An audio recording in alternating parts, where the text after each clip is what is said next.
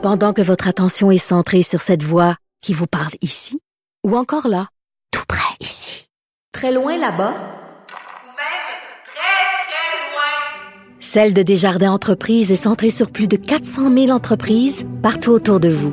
Depuis plus de 120 ans, nos équipes dédiées accompagnent les entrepreneurs d'ici à chaque étape pour qu'ils puissent rester centrés sur ce qui compte, la croissance de leur entreprise. Martino. Même avec un masque, c'est impossible de le filtrer. Vous écoutez Martino. Cube Radio. Alors, vous le savez, je me gêne pas pour euh, traiter les anti-vaccins de coucou, les anti-masques, de gens euh, égoïstes qui pensent pas aux autres et tout ça. Et Monsieur Paul Doucet, les psychologues à l'hôpital Jean Talon, euh, dans la section Faites la différence du Journal de Montréal, a publié un texte intitulé À propos des anti-masques. Il dit là, écoutez, là, ça donne rien des insultés, comme je le fais par exemple. Il faut entendre la douleur, entre autres, qu'il y a derrière ça. Il y a une angoisse de ces gens-là. On va en parler avec M. Paul Doucet. Bonjour, M. Doucet. Bonjour, M. Martineau. Alors, c'est ce que vous dites, c'est que derrière ce, mouvement euh, anti-masque, anti-vaccin, anti-consigne sanitaire, vous dites qu'il faut écouter, euh, c'est quasiment un cri à l'aide que vous dites. Euh, ce que je veux dire, c'est qu'il y a des problèmes de santé, il y a des enjeux de santé mentale dans, chez les anti-masques ou dans, tous ces, dans toutes ces questions-là. Et qu'effectivement, derrière les comportements, il y, a, de la souffrance aussi. il faut garder notre sympathie. c'est bien certain. Alors, Monsieur Marc Doucet, bien sûr, et non Paul Doucet. Euh, Marc Doucet. Donc, euh, quoi, il faut pas être trop dur envers ces gens-là. En même temps, c'est un manque un peu, c'est un manque de solidarité de leur part, non?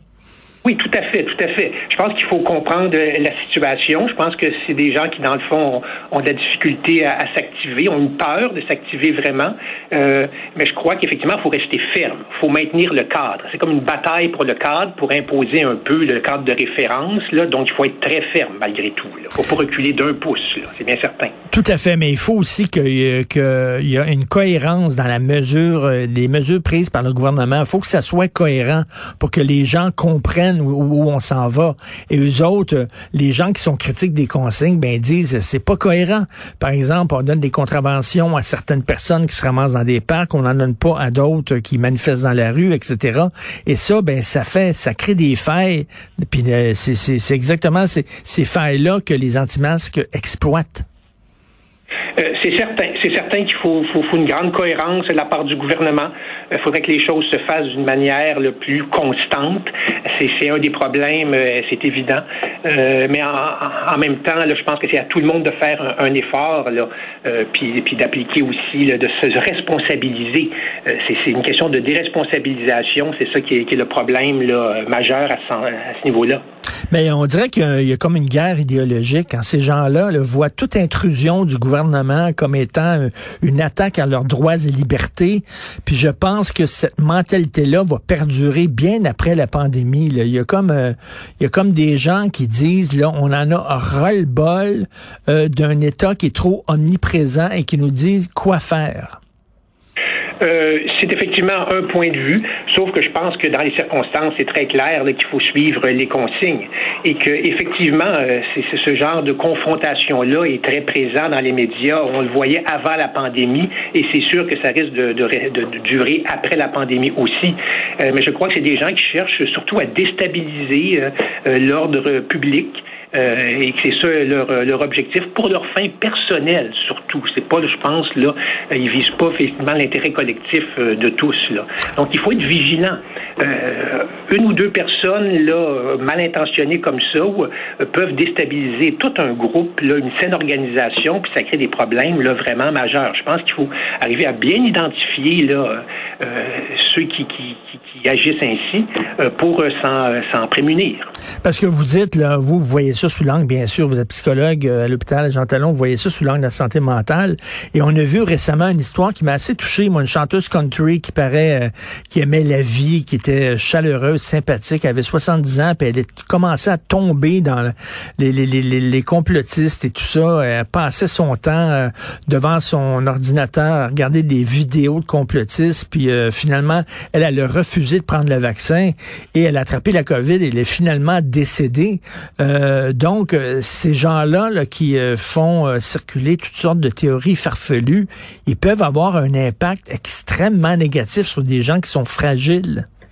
C'est juste, c'est juste, tout à fait. Vous avez bien raison. je pense que c'est important de souligner cette, euh, tragique événement, cette personne-là. Il faut confronter les gens aux conséquences négatives, de ces comportements-là. Puis bon, effectivement, la maladie, la mort, c'est ce qui peut être le plus négatif. Donc, euh, c'est une triste histoire, mais je pense que ça, doit aider les gens à se réveiller de ce côté-là. Oui, mais qu'est-ce qu'on fait avec des gens, mettons, qui tombent là? C'est comme quelqu'un qui tombe dans une secte. Là. On a beau dire, voyons donc, ça n'a pas de sens, les, croyances que, que tu épouses, ça n'a pas de maudit bon sens. Ces gens-là le voient pas. ils comprennent ni du cul ni de la tête, comme dirait ma mère. Donc, on fait quoi avec des gens qui tombent justement dans le piège du complotisme? Mhm. C'est bien difficile, mais malgré tout, il faut rester ferme. Il faut les confronter aux conséquences négatives de leurs actions et il faut les, faut les confronter aussi aux conséquences positives d'un changement. Donc, euh, et c'est d'arriver tranquillement à développer une alliance, arriver à s'entendre ensemble pour travailler là, ensemble dans la même direction. Là. Donc, il faut être ferme, maintenir nos positions. Là et, aussi au niveau pratique. C'est pas juste des mots, c'est au niveau concret d'arriver là, à pas laisser le tissu là, euh, de ce côté-là. Et à euh, un niveau concret, vous euh, qui vous êtes psychologue, est-ce que vous la voyez la flambée de, de, de troubles de santé mentale chez les gens pendant la pandémie? Tout à fait, tout à fait c'est les problèmes de base, comme on disait. La pandémie accroît, aggrave les problèmes préexistants. Euh, la pandémie crée plus d'anxiété, plus de dépression, plus de conflits aussi. Il y en a tellement. Et je trouve que les gens n'ont pas intégré cette information de base-là. Là. La santé publique a fait une ligne téléphonique puis un site en ligne, mais je pense que c'est très insuffisant pour que les gens puissent comprendre qu'est-ce qui leur arrive, puissent reconnaître les problèmes, trouver des solutions. Que l'intervention psychosociale de crise là, pour la pandémie à ce niveau-là est, très déficiente. C'est-à-dire qu'on a pris en considération les troubles physiques, les problèmes physiques apportés par la COVID, là, puis là, on est arrivé avec des mesures très restrictives. Mais ce que vous dites, c'est qu'on ne prend pas en considération, on ne consulte pas les gens qui s'occupent de ce qui se passe entre nos deux oreilles. Je suis d'accord avec vous. La santé mentale est mise un peu de côté, mm. puis on dirait que les véritables intervenants psychosociaux sont tenus un peu à l'écart. On dirait que c'est surtout les gestionnaires qui s'en occupent là, actuellement. Là. Donc, euh, effectivement, c'est bien malheureux. Là. Et euh, vous auriez aimé ça qu'on prenne en considération davantage les impacts de, des mesures sanitaires sur la santé mentale des gens avant, avant de les imposer? Euh, oui, mais qu'on trouve aussi effectivement les réponses pour euh, prévenir les, les, les, conséquences les plus graves. je pense que c'est comme ça qu'on aurait dû faire, effectivement. c'est certain. Non, c'est vraiment pas évident de, de, naviguer euh, dans ce brouillard-là. Donc, j'invite les gens, M. Marc Doucet, psychologue à l'hôpital Jean Talon, de lire votre texte euh, à propos des anti-masques où vous dites, bon, ça ne donne rien des traités de coucou. Il faut essayer de comprendre pourquoi ils deviennent comme ça anti-masques. Merci beaucoup, M. Doucet. Merci, M. Martineau. Bonne journée.